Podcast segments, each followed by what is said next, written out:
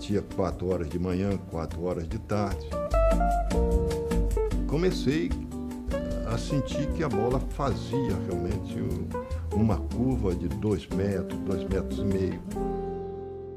Benvenuti al ventottesimo episodio di Foglie Secche, il podcast della gestione sportiva. Oggi parliamo con Nicolò Cavallo, fondatore di Noisefeed. Nicolò, benvenuto al Foglia. Eh, grazie, grazie mille, grazie mille dell'invito. Hai fondato Noisefeed quasi quattro anni fa, dopo aver ricevuto una richiesta di aiuto da un dirigente di un club di Serie A. Riusciresti a raccontare un po' e, co- e, a contestualizzare la storia, spiegando anche cosa offre l'azienda per chi non la conosce ancora, che saranno pochi però?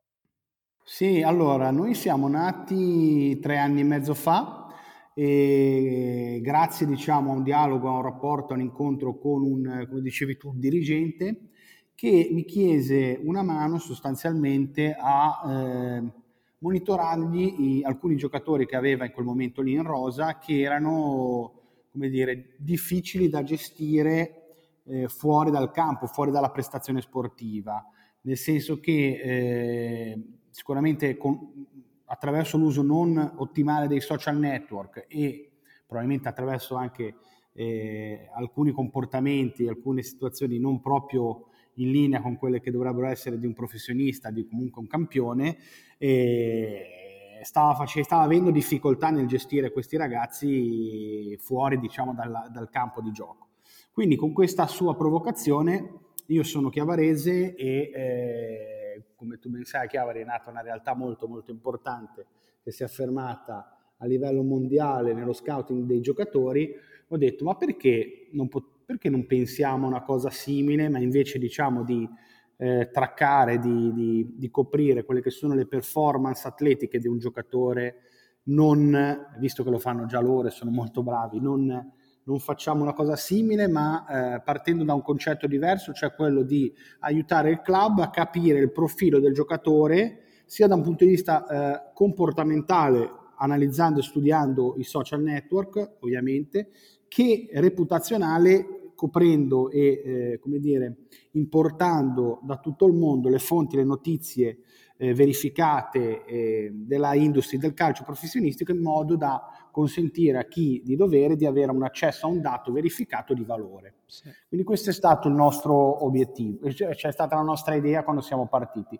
Siamo partiti poi operativamente così, cioè sono andato a chiedere una mano ai miei amici di Y Scout, eh, nella fattispecie a Matteo Campodonico, e anche al professor Gozzi, che poi è il fondatore di Y Lab ed è eh, il patron dell'Entella, che è un club da noi Serie B, eh, Serie qua a Chiavari Serie B, e soprattutto lui è un grosso industriale dell'acciaio a livello internazionale. Quindi io gli ho detto, ho questa idea qua, come la vedete? Pensate possa avere del senso, del valore? E eh, devo dire fortunatamente hanno creduto in noi, hanno creduto nell'intuizione che abbiamo avuto e eh, ci hanno finanziato all'inizio, hanno dato quello che tecnicamente si chiama SID per poter partire e sviluppare eh, un MVP, quindi un prodotto non completo, ma che potesse far intuire al nostro potenziale pubblico il valore del prodotto. Ma i- immagino che il fatto che loro su- eh, supissero eh, già che un dirigente di Serie A ti aveva chiesto questo se- tipo di servizio ha aiutato anche un po' a- ad investire, no? Beh, allora sicuramente il fatto che l'esigenza arrivasse da un potenziale cliente eh, ha aiutato, ma eh, era tre anni e mezzo fa, era il momento proprio del boom eh, dei social come primo canale di incontro tra club e tifoso, giocatore e tifoso, cioè eh, certo. rompendosi le barriere diciamo, delle, della comunicazione eh, grazie a, appunto ai social e a, a, al crescere dell'utilizzo dei social tre anni e mezzo fa, c'era comunque questo tema eh, che, che si ponevano i professionisti saranno uno strumento utile, saranno utilizzati bene, ci creeranno problemi, eccetera. Era un po' tre anni e mezzo fa, era un po' un, un tema del momento. E poi comunque Matteo Campodonico eh, ci disse guarda, noi, noi facciamo la parte sportiva, quindi una roba del genere potrebbe essere un'informazione aggiuntiva di valore per i nostri clienti, eh, agenzie, agenti e club. E quindi abbiamo detto proviamo, cioè l'intuizione è questa qua, ce l'hanno suggerita, ce l'ha suggerita un player del settore, vediamo. E dimmi una cosa, è... Nicolò, scusa, scusa, eh, co- completa per favore. No, volevo dire che non è, non, è, non è, stato facile pensarla e soprattutto svilupparla da un punto di vista poi di, di, produ- di prodotto di concretezza. Ci sono stati nel percorso tante persone che, eh, che ci hanno dato una mano e che e continuano a darci una mano perché eh, quello che abbiamo fatto eh, nel, tutto il 2017, poi fondamentalmente che è stato un anno solo di sviluppo, quindi senza andare sul mercato ma, ma spendendo e basta, è stato quello di creare questo database che eh, ha circa 350.000 eh, profili del mondo calcio, quindi sia parte sportiva, club, giocatori, dirigenti, agenti, ex giocatori, eccetera, eccetera, che la parte, l'altra parte della medaglia, quindi la parte media, quindi giornali, giornalisti, televisioni, blog, influencer, eh, tutti diciamo, i profili che all'interno del calcio hanno un ruolo e hanno un certo tipo di, di posizione, no? perché l'idea che avevamo era matchare due, i due lati della medaglia, la parte sportiva e la parte media. E dimmi una cosa, tu parlavi dello sviluppo.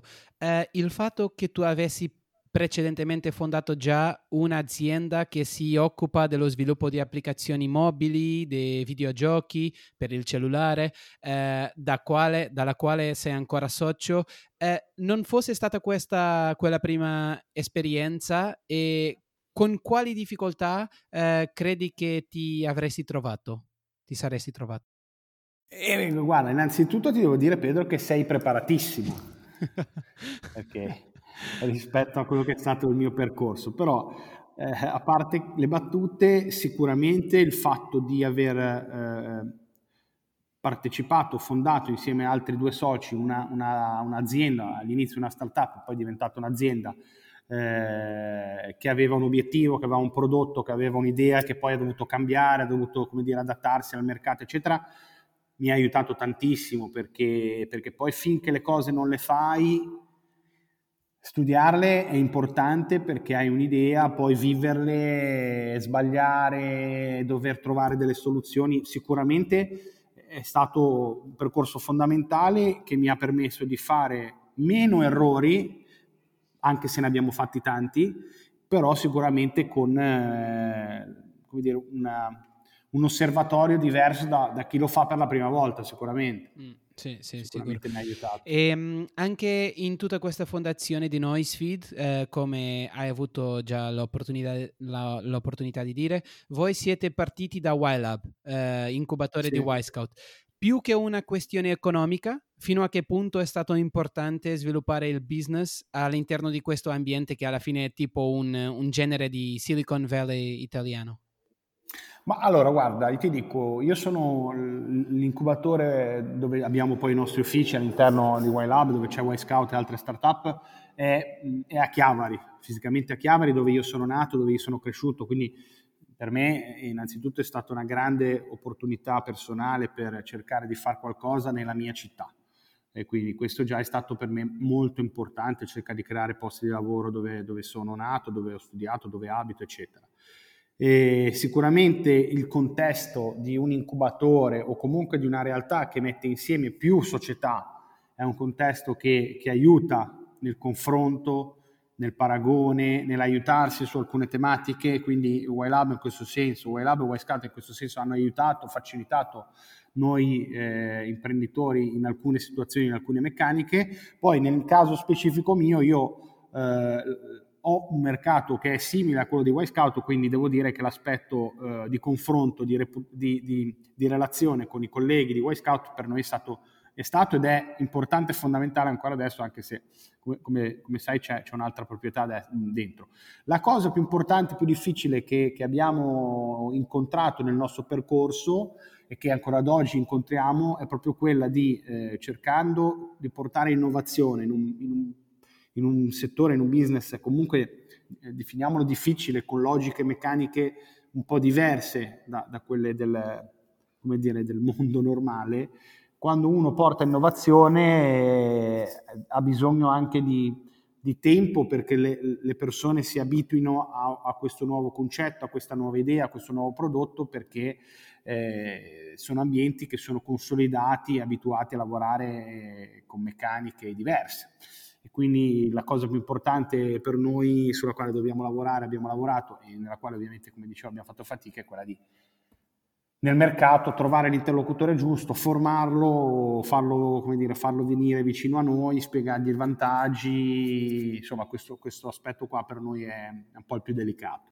E ehm, riguardo a questa traccia, a questo monitoraggio delle news e delle attività social dei calciatori eh, presenti nella, sulla piattaforma, come viene fatto? Maggiormente in maniera automatica o ci vuole anche tanto lavoro umano? Come, come funziona? Allora, eh, noi abbiamo ovviamente sviluppato la piattaforma, come dicevi prima, in, in casa, no? con l'altra società nostra dove siamo reciprocamente soci. E quindi c'è una parte importante sia di, di proprietà e di creazione del database che di algoritmo che sta sotto come motore.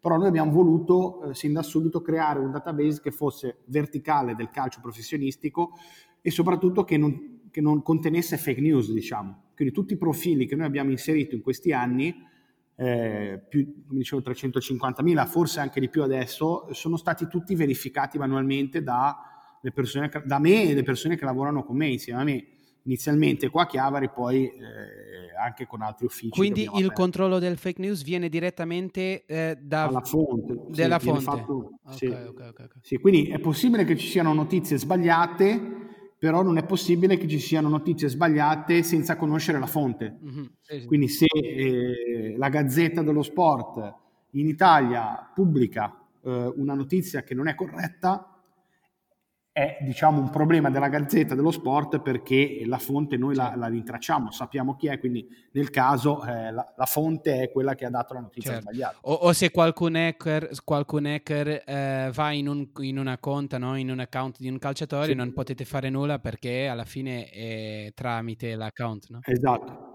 Esatto, esatto. esatto. esatto. E, ehm, mh, fino a dove arrivano le possibilità di controllo dei calciatori? Perché ad esempio so che voi riuscite anche a vedere ovviamente i post o le stories che gli amici ad esempio dei calciatori fanno, però solo quando so- vi- vengono taggati i calciatori, no? Co- come... Eh, allora, noi... Eh diciamo, tornando al discorso di, di, prodotto legato al calcio professionistico, abbiamo detto che abbiamo deciso sin da subito, pensando fosse una cosa furba intelligente, di eh, inserire all'interno del database anche quei profili che spesso sono quelli problematici, che sono legati a un calciatore, a un dirigente, a un agente. Quindi eh, facciamo un esempio concreto, quello che è successo all'Inter con, con Icardi si è portato dietro delle situazioni difficili anche con quello che era l'entourage, dalla moglie alle persone vicine a lui. Lo stesso Lautaro Martinez con il papà ha avuto dei problemi, quindi noi abbiamo messo, abbiamo inserito all'interno della nostra piattaforma, del nostro database anche tutte quelle persone e quei profili che riteniamo essere in, eh, dire, in, vicinanza, in contatto col giocatore. Questo lo facciamo noi di default. Poi, a seconda dei clienti che abbiamo, andiamo a customizzare a seconda delle esigenze del cliente il database. Quindi c'è anche un lavoro a quattro mani con il cliente, quindi che sia un cliente di Serie A, di Serie B, di Serie A straniera in Portogallo, per, per, citarne, per citare un posto dove noi, una nazione dove noi abbiamo fortunatamente qualche cliente, eh, lavorando con loro andiamo a costruire il prodotto migliore secondo le loro esigenze. Certo, certo. E anche se siete sicuri che non c'è alcuna violazione della privacy, dato che si tratta sempre di materiale che è disponibile online, Avete ricevuto già qualche comunicazione di azioni legali o qualche minaccia in questo senso?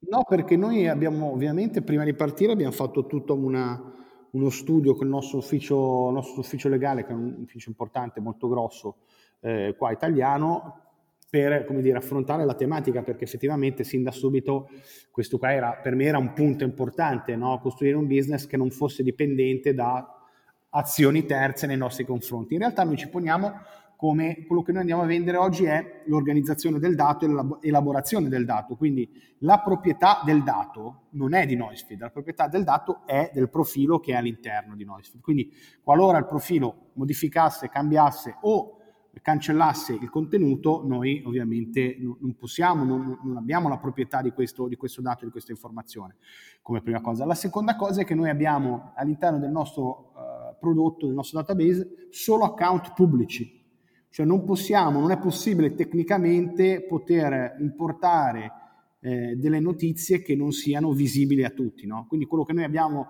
facilitato sostanzialmente è l'accesso al dato, quindi organizzato il dato. No? Abbiamo, abbiamo, creato il mondo, naz- i continenti, le nazioni, le competizioni, le squadre, i giocatori, però in realtà abbiamo eh, or- ordinato un dato che era disponibile sul mercato. Quindi tutte le informazioni che sono presenti sono presenti eh, su Instagram, su Facebook, su Twitter, sulla rete, no? quindi noi non andiamo a, a, dire, n- non andiamo a creare nessun tipo di problema legale in questo senso. Ma ad esempio, Nicolò, eh, riguardo agli account eh, privati di Instagram, come fate per eh, esporre questi? Non è, po- non è possibile.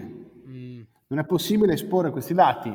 Part- infatti questo è stato anche poi come dire, una domanda, un appunto che, che, ci veniva fatto dai nostri clienti. Però noi, noi ovviamente lavorando con queste enormi società che sono Facebook, Instagram e Twitter, stiamo a quelle che sono le regole delle API eh, di questi soggetti qua, quindi per poter lavorare con loro ci sono delle guide molto precise, scritte molto bene, in cui ti dicono che tipo di, eh, di rapporto, che tipo di, di, dati puoi prendere dal, dai social. Quindi noi ci siamo ovviamente adeguati a quelle che sono le loro linee, non è possibile eh, poter in, tracciare, poter coprire eh, un profilo che non sia pubblico, non è okay. proprio okay, possibile. Okay. Ma que- sentite che questa alla fine è una grossa limitazione? O... No, perché, no perché eh, noi abbiamo a che fare tendenzialmente con soggetti pubblici, cioè il calciatore, che sia un calciatore di Serie C, che sia un calciatore di Champions League. Di solito comunque, ha un profilo pubblico. È?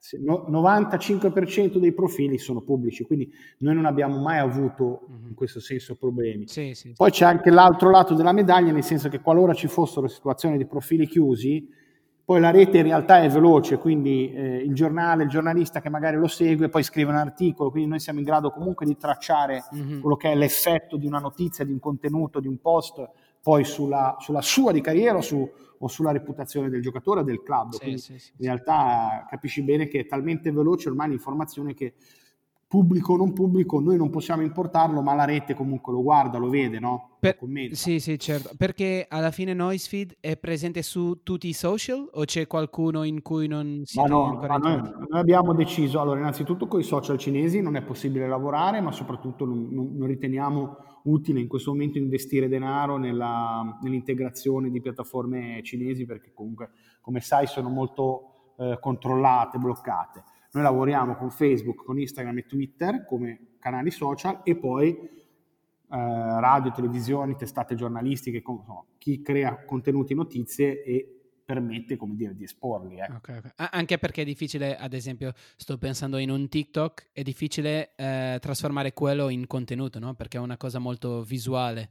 Eh, più che scrivere in Instagram tu puoi mettere un'immagine però poi puoi mettere un testo sai sì noi facciamo infatti nostra, il nostro eh, prodotto tiene conto della praticamente quando analizza il contenuto analizza sostanzialmente quello che è il testo no? quindi capisce dal post di un giocatore se il contenuto del post è positivo, neutro o negativo. Mm. Quindi fa un'analisi del, di quello che è il contenuto e ti espone un dato in percentuale eh, unito diciamo, a un colore verde, giallo, rosso di buono, neutro o negativo. Okay. Questo tra, tra, eh, tra, tramite un algoritmo che avete creato, no?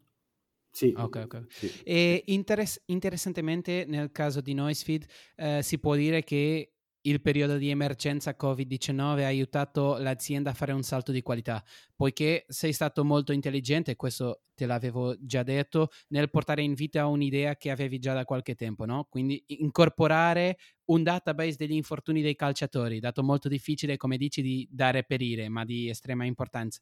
Quando prevedete di avere lo storico degli infortuni completato eh, riguardo a, ai cinque principali campionati?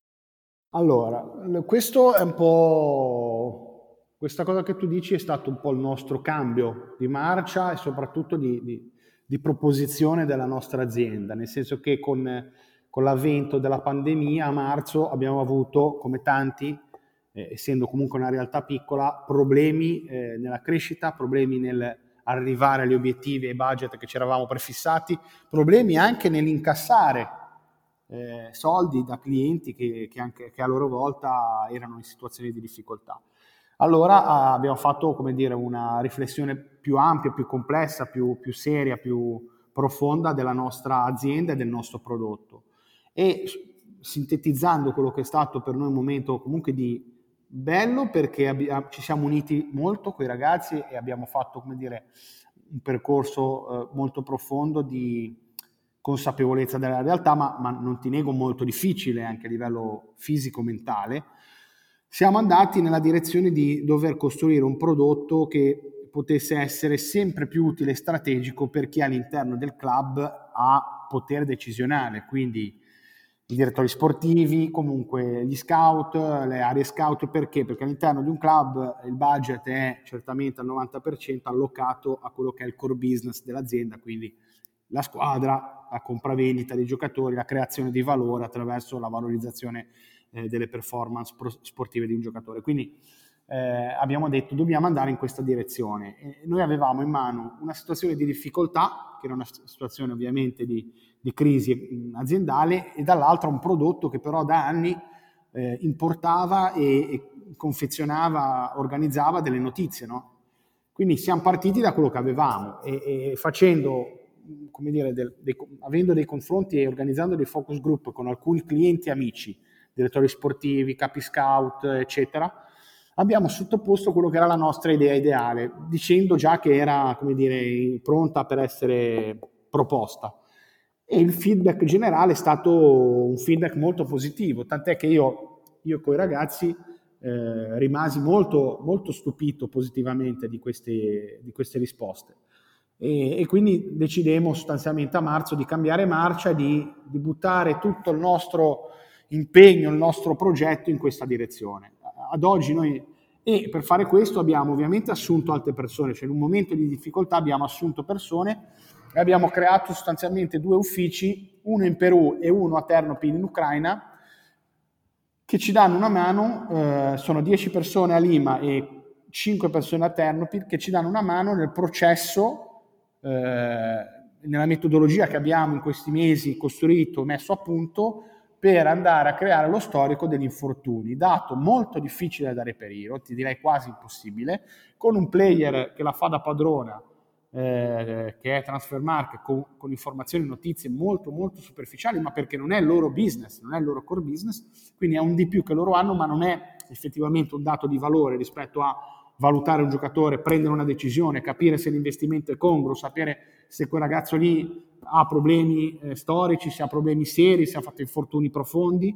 Quindi eh, abbiamo buttato, come si dice in Italia, il cuore oltre l'ostacolo in un momento di estrema difficoltà. Abbiamo cercato investitori che potessero supportare questa nuova idea, questo nuovo progetto e ad oggi fortunatamente le cose stanno andando bene. Siamo andati sul mercato il 20 di ottobre anche perché per rispondere alla tua domanda la, la parte diciamo, delle top 5 l'abbiamo completata, siamo anche più, più come dire, siamo andati già in, in, diverse competizioni, in diversi campionati, però eh, ovviamente questo è un lavoro, eh, il valore sta nel dato, sta nella qualità del dato, un lavoro molto faticoso da un punto di vista eh, eh temporale, quindi richiede tanto sforzo, però è anche vero che quando costruisci un database del genere, tiri fuori delle informazioni del genere, viene valorizzato dal cliente in maniera considerevole, unito all'altro dato che noi avevamo, quindi all'aspetto comportamentale, all'aspetto reputazionale, possiamo dire che andiamo a dare un'informazione all'area scout, all'area sportiva, al direttore sportivo, anche all'area medica,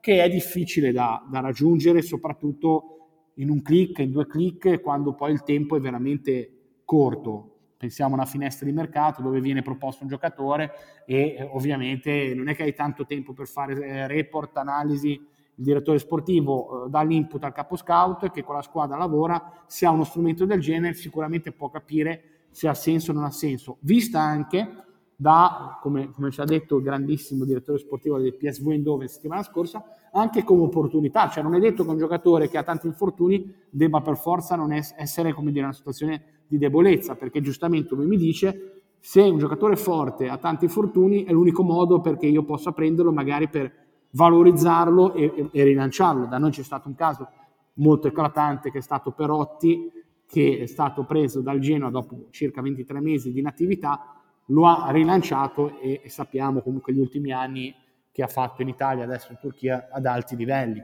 No, esatto, esatto. No, e congratu- congratulazioni un'altra volta perché è stato un, state facendo un, un capolavoro e un'altra cosa è che richiede da voi un aggiornamento costante, no? Perché tutti i giorni, non è solo, non è che tu, ok, adesso già il database è fatta, no, tu tutti i giorni devi controllare se ci sono novità, eccetera, vero?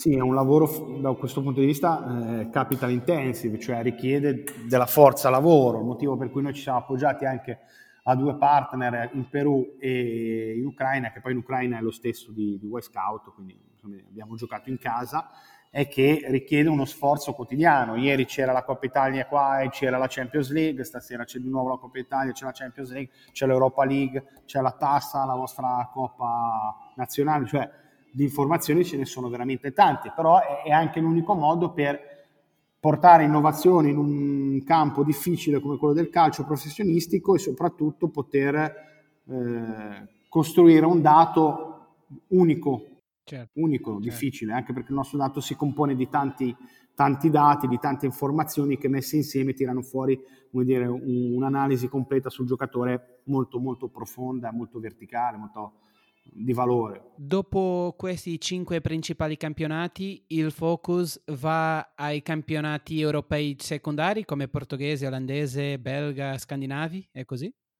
Allora, noi abbiamo fatto in, insieme, abbiamo costruito i top 5 campionati e il Sud America. Il Sud America è da sempre, da, a, a tutti i livelli, come dire, il punto dove, dove, si guarda con maggiore attenzione da un punto di vista scouting. Quindi abbiamo fatto Argentina, Argentina e Brasile, abbiamo fatto Paraguay, Uruguay, Colombia, Messico e un po' di Perù. E invece in Europa, come ti dicevo, abbiamo fatto i top 5 e insieme abbiamo fatto Portogallo, Olanda, Belgio e, eh, adesso siamo in, in MLS. Quindi stiamo andando un po' come dire, a coprire le maggiori competizioni cercando di creare il maggior numero, numero di informazioni. Il lavoro importante poi sarà quello di andare giù in verticale, perché in Italia noi arriviamo alla primavera, in, in UK noi facciamo Premier, Championship e Under 23. Il lavoro forte e ambizioso sarà quello di costruire eh, un dato sempre più profondo, sempre più verticale per cercare di andare a prendere anche i ragazzini più piccoli. Oggi, guarda, oggi abbiamo dovuto fare un lavoro per una grossa squadra inglese che cercava un ragazzo della, dell'Under 23 di una squadra portoghese, un 2003, e non è facile, pur, pur, avendo creato noi una metodologia, avendo degli strumenti che ci aiutano molto, siamo riusciti a trovare delle informazioni difficili che questa squadra non aveva trovato. Quindi devo dire che è stato fatto un ottimo lavoro, però non è facile, è un lavoro faticoso che richiede tante persone, che richiede appunto noi tra eh, il Perù, l'Ucraina e Chiavari siamo in 23 e come dire, ci, serv- ci, ci serviamo tutti, voglio dire, ci eh, servono sì, tutte sì. queste persone. E sappiamo già qual è il giocatore, no? Um, e tu, tu, parlavi... Io lo so. tu parlavi di Transfer Market ed è vero, no? Quindi Transfer Market fornisci le informazioni eh, degli infortuni anche gratuitamente, però in maniera non professionale, in maniera poco precisa e coperta, come dici. Eh, allora... Ma sarebbe un gran competitor in caso in cui domani decidessero anche di, di entrare o no? Non, non è qualcosa che... Pensate? Allora, sicur- sicuramente sì, non è il loro core business, cioè la loro attività principale non è quella, anche perché, come dicevi tu, a parte che eh, in realtà è molto professionale nel, nelle informazioni che dà, questa qua evidentemente è una cosa che per loro è troppo faticosa in termini di creazione del dato e quindi non ci dedicano tempo. Sostanzialmente hanno informazioni su, sui top giocatori, quando i top giocatori voglio dire, tutti sono in grado di trovare le informazioni. Il lavoro importante e difficile è quello di, di scovare, di trovare, di costruire un dato su, su giocatori diciamo sconosciuti o comunque di, di seconda fascia. Sì. E se vai a vedere, loro questa cosa non la fanno. Mi auguro che possano farla comprandoci come azienda, quindi vuol dire che, che dire, abbiamo fatto un buon lavoro. Se non sarà così, lotteremo contro un gigante. Però sì. io sono convinto che la differenza la faccia sempre il prodotto, no? Quindi se uno dà un prodotto di valore, utile e che aiuta il, il club, aiuta l'agenzia, aiuta il direttore, che tu sia un'azienda gigante o che tu sia un'azienda più piccola, troverai sempre il tuo spazio. Sì, sì, no, allora tu hai dato anche un esempio molto felice che è stato quell'italiano che ha creato quella mascherina, no? Tipo che invece di, eh, non so come chiamate, ma quelle che si, fanno, si usano per nuotare no, che lui ha fatto.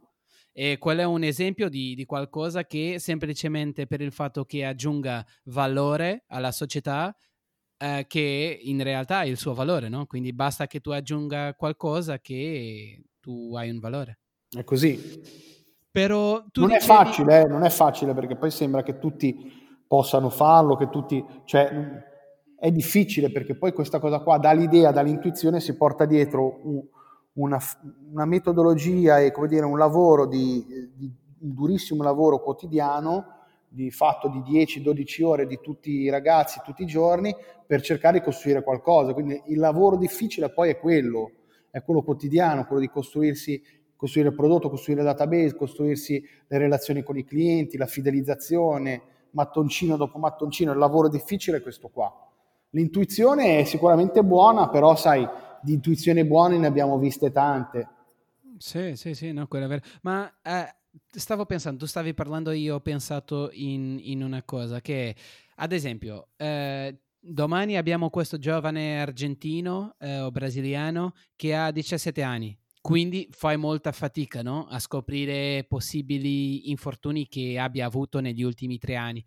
Eh, voi pensate anche in in un futuro, eh, in caso questo continui a, ad andare bene, in un futuro avere delle persone proprio in ogni mercato, in ogni paese a raccogliere queste informazioni che alla, vo- a volte non c'è presente in, in, internet, non è che tu vai ad un sito sì. per, per vederlo.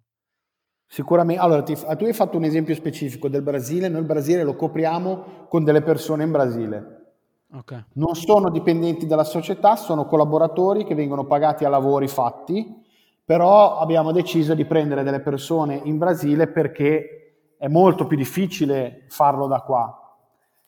Per molti problemi di lingua, di, di canali, di strumenti, cioè, quindi noi abbiamo deciso di, di affidarci a professionisti in Brasile nel caso specifico. Sicuramente noi dovremmo eh, andare a creare un team, eh, penso a quello peruviano, che possa seguire i mercati spagnoli, quindi Spagna, cioè mercati dove la lingua è lo spagnolo e quindi possono avere facilità nel, nel coprire, nel seguirlo.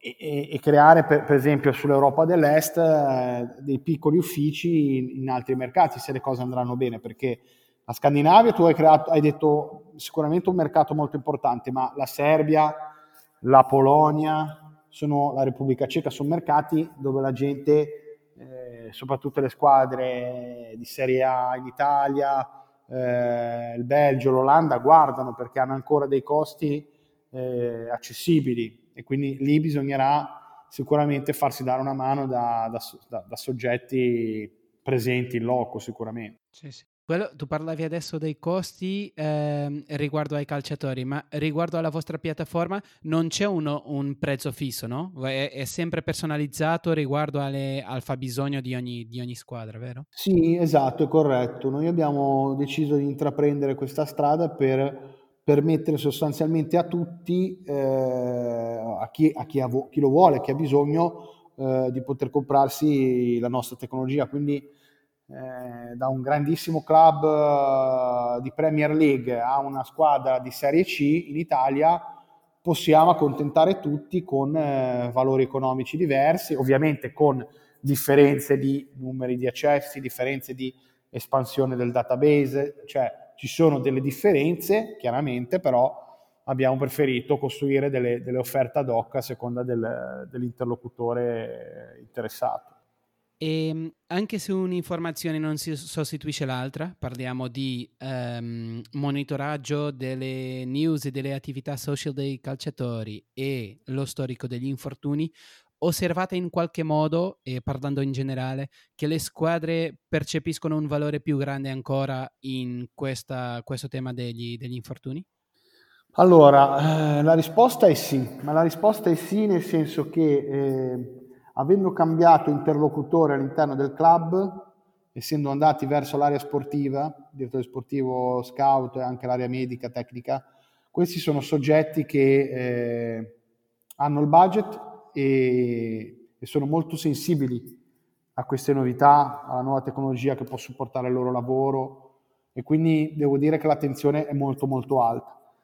Gli altri, rispetto al, al prodotto che si chiama PR Media Monitoring, sono molto sensibili, però purtroppo non hanno eh, autonomia decisionale spesso e non hanno budget da allocare a strumenti eh, come dire, extra a quella che è l'attività ordinaria. Quindi la difficoltà è più legata all'organizzazione aziendale rispetto che al prodotto.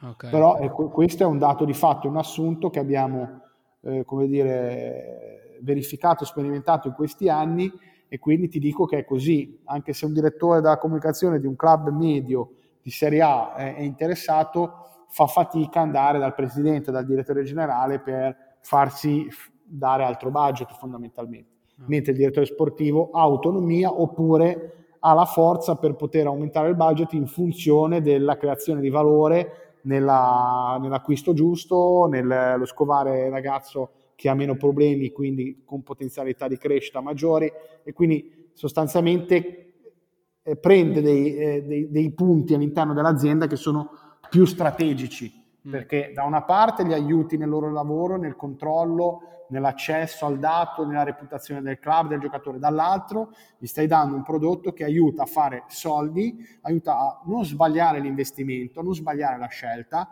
e potenzialmente a fare plusvalenza. Anche se eh, tutto quello che riguarda le attività social dei calciatori può anche ra- rappresentare qua, eh, ad esempio, il risparmio dei soldi, però è una cosa un po' più indiretta e le, mi sa che le squadre percepiscono come una cosa più indiretta, indiretta che propriamente gli infortuni. È così, come sì. dici tu, perché l'infortunio è più facile anche da capire e, e si, si pone in una situazione di analisi, di studio, di scouting di un giocatore e andiamo a inserire un dato di valore importante a quello che è l'attività. Quello che tu dici eh, è una cosa secondo me molto interessante che poche, poche competizioni, pochi club, poche organizzazioni sono pronti a, a, a cavalcare, cioè, sicuramente il mondo inglese, il mondo inglese è molto attento a questo tipo di attività, i top club, il resto, il resto fanno fatica. Sì, perché Nicolo, tu stavi eh, dando l'esempio di Perotti. Perotti, ad esempio, se tu guardassi in quel momento eh, lo storico dei, dei, suoi infortuni, tu penseresti no, questo qua non è un, buono, un buon investimento e allo stesso tempo, dopo tu hai un giocatore che magari sta sempre sbagliando nelle sue attività pubbliche, social, eccetera, che magari lì tu prendi molto più rischi quando vai a, a acquistarlo, no? Quindi è un po' le squadre non percepiscono a, a volte questo tema, però è molto è, è, fondamentale anche quello. È così, è così, Pedro. Eh, purtroppo ci vuole tempo per, cui, per far capire le cose, per, per, far sì che queste cose diventino di aiuto e non un peso per chi ha potere decisionale. Quindi io capisco anche la difficoltà, essendo comunque molto impegnati e, e, e spesso devono gestire tante situazioni non facili. Sì, sì, eh, sì. no, e c'è tanta dietro. informazione, no? quindi devi analizzare un sacco di, di, cose, quindi a volte non è facile. Però mh, mm, eh, cosa volevo dirti? Tu, mhmm, eh, quindi tu mi hai risposto già a una domanda che avevo pensato anche di farti, che se dovessi scegliere tra riunirti con un responsabile di ufficio stampa oppure con un, con un direttore sportivo, quale sceglieresti? Però so già che per tutto quello che abbiamo parlato già sceglieresti. No, ma DS. vado dal direttore sportivo, ma per il semplice motivo che eh, la parte degli infortuni per lui è, è strategica. Mm.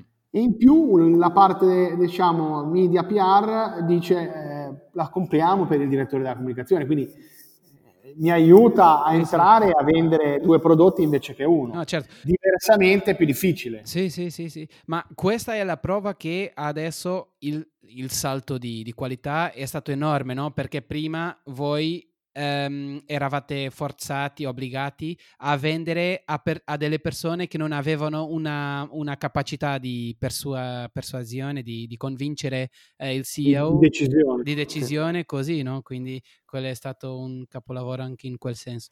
E, ehm, essendo noi sfido una piattaforma di social context monitoring pensata per club, procuratori, agenzie di marketing sportivo e media, e prendendo anche in considerazione il feedback che avete intanto raccolto, quale sarebbe il tipo di utilizzo che vi ha impressionato di più, sia riguardo alla forma che alla tipologia del, dell'utilizzatore, in questi eh, circa quattro anni?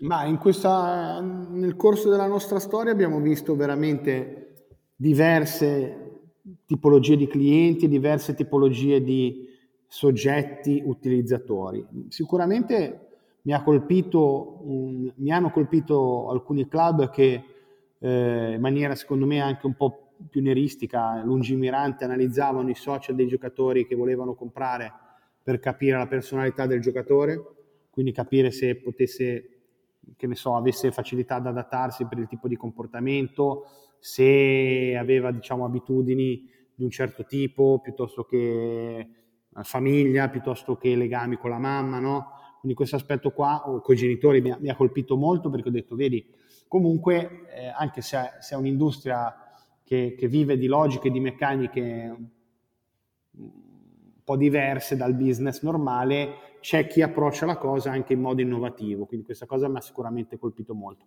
E poi ehm, alcuni club che invece in maniera molto furba utilizzano e hanno utilizzato la piattaforma Noisy per cercare di eh, valorizzare l'aspetto commerciale, quindi i ricavi, in maniera più, più, importante e considerevole. Tieni conto che se chiedi a, a un responsabile della comunicazione, un responsabile commerciale, quant'è la fan base aggregata del tuo club? non ti sa rispondere, qual è il potenziale di audience del tuo club? non ti sa rispondere, mentre avere accesso a questi dati ti aiuta molto anche in una trattativa con uno sponsor perché oggettivamente e non ipoteticamente gli vai a vendere dei dati certi rispetto a visualizzazioni, potenziale di reach raggiunta, menzioni da parte dei media, quindi in questo senso chi è un po' più smart, un po' più giovane è in grado di utilizzare Noisefeed anche ai fini eh, proprio commerciali. Noi abbiamo, abbiamo, avuto diverse situazioni in Spagna, in Italia, anche in Inghilterra,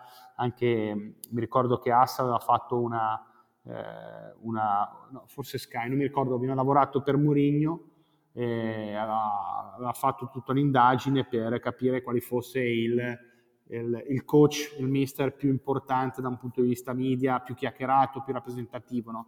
E questa cosa qua con Noisfield ovviamente si fa presto a farla. Sì, sì, sì. sì. E, um, questa domanda che ti faccio adesso si applica a tante aziende, però essendo Noisfield una, una piattaforma molto basata uh, in, ne, nel suo database, uh, secondo me si applica ancora di più. Se domani, in uno o due anni, vi rubassero uh, il database, voi siete convinti che avete tante idee e, mm, voglio dire, um, anche se siete molto dipendenti ovviamente perché è quello che avete creato negli ultimi anni eh, del vostro database, eh, siete convinti che avete un valore eh, ad aggiungere alle squadre e che non dipende solo del vostro database attuale, che ci sono tanti progetti, eccetera? Non so se mi sono spiegato. Ti sei spiegato bene, sicuramente. Pedro ti dico che se mi rubano adesso il database è tosta, però è, è molto tosta. Però ti dico un, un aspetto importante che, che, che, che, ti ringrazio diciamo, di avermi suggerito e tirato fuori con questa domanda è che eh, una startup, chi fa innovazione in, in tutti i settori, no? è chiaramente ha, ha una forma mentis diversa, sempre orientata a cercare di trovare sempre un qualcosa che possa dare un di più. Quindi nel caso succedesse e speriamo di no, una situazione del genere, eh, sicuramente l'atteggiamento mio delle, dei ragazzi, delle persone che lavorano insieme a me, eh, è certamente simile a quello affrontato durante l'emergenza Covid, ma perché fa parte del nostro DNA. Poi la startup è per natura una realtà economica che sta cercando la, la strada da percorrere in maniera netta, no? Cioè, Boy Scout faceva 10 cose, poi quando ha capito che quella dei video eh, sulla parte scouting era quella giusta, hanno mollato il resto e hanno in maniera molto aggressiva deciso di, di, di, prendere quella strada lì. Noi questo lo stiamo facendo con la parte injuries, vedremo come andrà, e, e, però pronti sempre dire, ad affrontare la sfida con la testa e il cuore aperto a trovare strade nuove, idee nuove, prodotti nuovi sicuramente. Sì, parlavi proprio di Wisecout che come sappiamo ha rivoluzionato il mercato dei trasferimenti dei, dei, dei, calciatori. E secondo me voi state portando qualcosa che mancava, contribuendo per lasciare la parte della, dell'intuizione eh, nelle decisioni che sostengono gli acquisti dici di essere eh, anche in grado di testimoniare dei trasferimenti saltati a causa delle abitudini comportamentali venuti fuori sì, tramite social sicuramente sì. E, ehm sicuramente sì. Non ti posso dire un nome, ma certo. uno è successo, uno è successo, che peraltro una cosa sto- assurda, ti do anche delle informazioni. È successo davanti a me che eh, il capo scout in una dimostrazione, della, una presentazione, eh, ci chiese un, nome specifico. Secondo me lui aveva già delle idee, però voleva verificare sia che la piattaforma avesse del valore, sia che le sue idee, le sue intuizioni fossero fondate.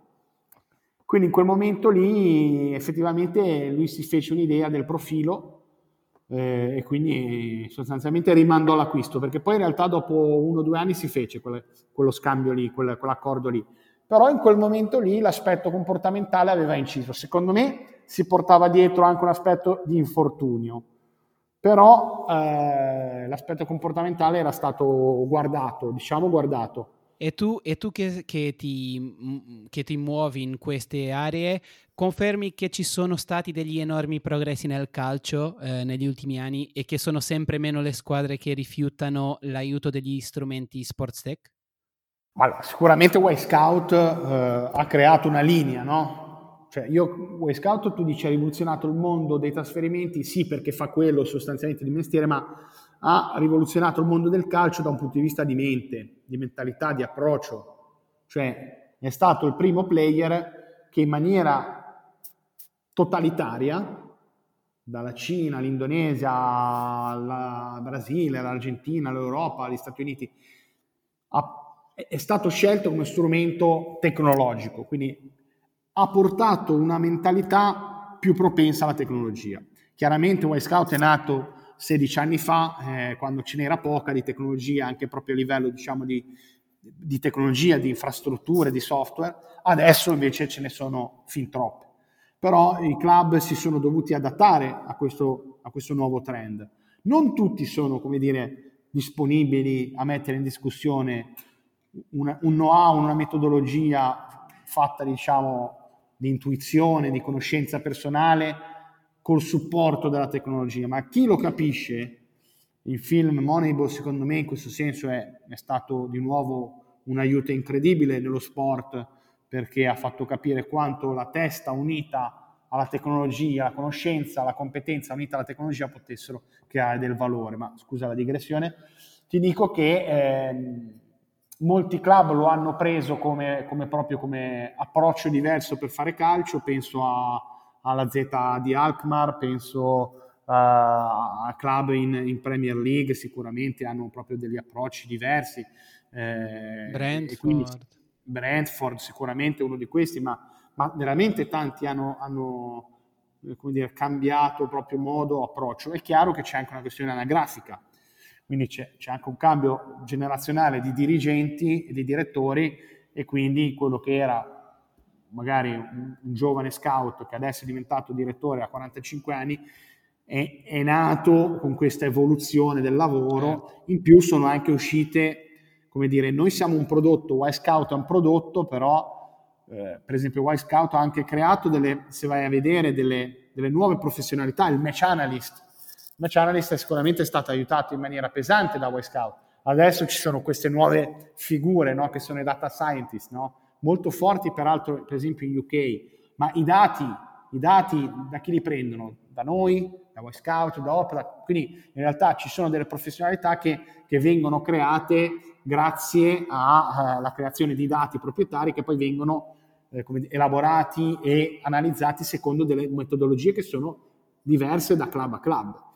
Ultimi, negli ultimi anni anche in Inghilterra sono nate diverse società eh, di dati, principalmente di dati che stanno avendo successo. Quindi anche la nostra idea, la nostra idea di buttarci sugli infortuni perché non c'era e lavorando su, su un dato nostro, su un dato unico, riteniamo possa essere una chiave di volta importante certo. per la nostra azienda. No, e, e, basta dire che noi siamo la generazione football manager, no? Quindi questo a, a, volte sembra di no, però tu cresci con una mentalità basata in una tecnologia, in comp- compar- comparare dei numeri e 30 anni fa le persone crescevano... Eh, vedendo le partite in loco, eccetera. Quindi eh, non è che noi non, non, vede, non, vediamo le partite, però è diverso no? in termini di mentalità. È così, è così Pedro, è così. E pensiamo sempre a casi specifici de, di uso di NoiseFeed, ma la verità è che la piattaforma eh, permette anche di fare delle ricerche macro. No?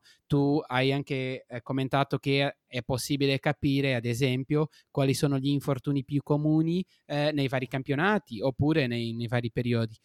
In questo senso, al di là di club, procuratori, agenzie, si potrebbe includere nel vostro target anche a, ad esempio, a FIFA e UEFA, no?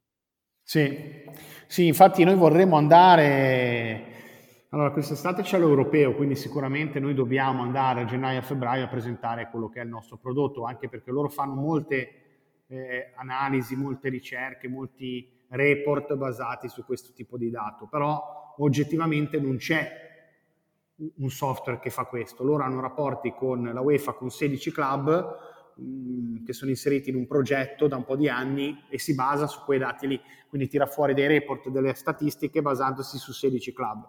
Sicuramente con noi potrebbe essere aiutata, quindi sicuramente l'implicazione, l'utilizzo di questo dato in realtà io lo vedo anche in, altre, in altri ambiti, pensa eh, oltre alla FIFA, l'UEFA, la federazione, ma anche eh, la società che deve, di assicurazioni che deve creare il prodotto assicurativo.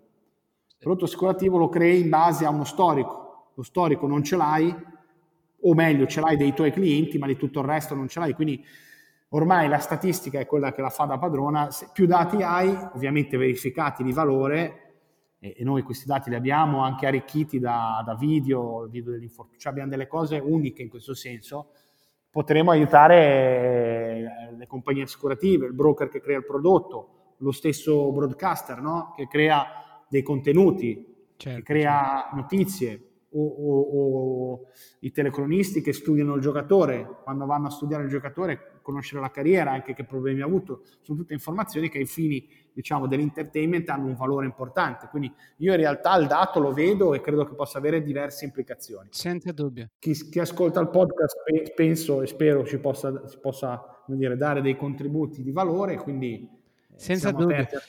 E, e, e, ti dico che eh, al di là del prodotto eh, per sé, no? De, del contenuto, secondo me ha un potenziale ehm, enorme in termini di, di, marketing, di PR, il fatto che voi eh, eh riuscite a, a mettervi ehm, dello, dello stesso lato da, dai medici in quello che è lo sviluppo della parte medica de, dello sport che a, a, volte c'è poca informazione, secondo me ha, ha un pot- potenziale anche in termini di, di PR di diffusione della, della piattaforma. E intanto direi che dovresti essere abbastanza ottimisti per tutto questo che, che parliamo. Da un lato il lavoro dei direttori sportivi che viene sopportato ogni volta di più da, dal big data e da un altro lato ehm, è chiaro che eh, Noisefeed risponde a un'esigenza che tocca a tutti i club, come hai anche eh, detto già, sia Serie A che Serie C in mercati diversi perché eh, in Serie A tu vai a vedere le partite di Sud America, eccetera. Serie C anche come hai detto già, tu vai a vedere la primavera, le altre squadre di, di Serie C, eh, però questo è anche molto importante, no? perché se tu devi creare un business è importante che tu eh, dentro di un niche di, di, mercato non sia, eh, tu non stia ancora a, eh, a, creare un altro niche, hai capito quello che intendo? Quindi è importante certo. che tu lavori per tutte le squadre, no? Certo, certo. Questo e... sarà un lavoro faticoso, Pedro, sarà un lavoro lungo, però è il nostro obiettivo.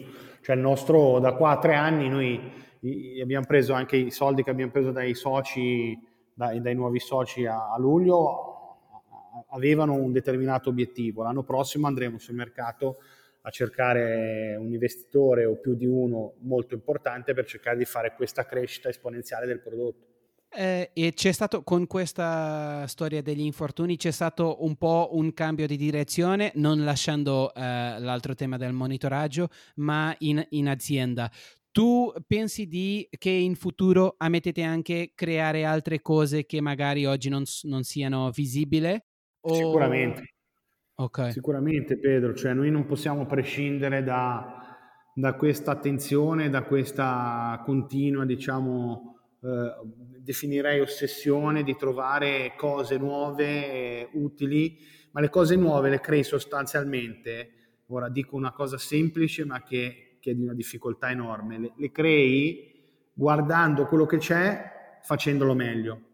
Ti faccio un esempio perché così rendiamo l'idea. Cioè, Way Scout, quando Matteo l'ha, l'ha, pensata, l'ha pensata perché faceva già una cosa, era da un direttore per una riunione e, e aveva in, questa, in questo tavolo della sala riunioni una pila immensa di DVD e non riusciva a vedere il direttore perché era sommerso di, di cassette, manco DVD di cassette.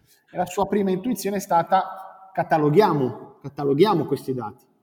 Quindi c'erano già quei dati lì, esistevano già, io l'ho resi, lui li ha resi facili da vedere, facili da accedere, senza dover dire dove ho messo la videocassetta di Cristiano Ronaldo che mi hanno detto che è un bravo ragazzo, bravo giocatore. Scrivo Cristiano Ronaldo, trovo tutto. Questa è stata l'intuizione geniale, cioè guardare quello che è il comportamento, per esempio nel nostro settore, dei direttori, degli scout su determinate ovviamente tematiche e argomenti e cercare di portare innovazione che aiuti il loro lavoro a fare meglio, li faccia lavorare meglio, li faccia performare meglio, li faccia perdere meno tempo, li faccia risparmiare soldi, li faccia guadagnare soldi. Questo deve essere l'atteggiamento continuo di Noisfeed e di tutte le società, come ha dimostrato Y Scout in 16 anni, che vogliono stare, su questi, vogliono stare sul mercato. Eh certo, certo. E ehm, come ultimissima domanda, ti vorrei chiedere che contenuto, che libro, film, serie, documentario eh, su gestione sportiva, su calcio, potresti suggerire agli ascoltatori del Foglia? Guarda, non ti suggerisco una cosa legata a, allo sport perché, perché, guarda, sono rimasto folgorato eh, che, che ho finito di leggere qualche settimana fa il libro del fondatore di Netflix, Okay. L'unica regola è che non ci sono regole. Io vi consiglio vivamente eh, di imparare a memoria questo libro, perché eh, oltre ad essere un genio, però questo lo sappiamo perché Netflix è stato quello che è stato, eh, ci sono alcuni passaggi fondamentali che dobbiamo imparare per, per fare meglio l'imprenditore, per fare meglio il dipendente, per fare meglio il dirigente, per avere un atteggiamento costruttivo, cioè quello che lui tocca in questo libro non è il successo suo, ma è come ha fatto lui insieme ai suoi collaboratori, sbagliando cento volte a creare quello che ha creato. Io l'ho trovato fantastico, fenomenale, devo dire stupendo. Quindi è un, è un bel invito, spero che qualcuno mi, mi, mi si fidi perché merita molto. Nicolò, Grazie mille un'altra volta per la tua presenza qui e per mettere tutta questa passione e, e anche per il fatto che tu stia aggiungendo un valore secondo me enorme al, al mondo del calcio che mancava.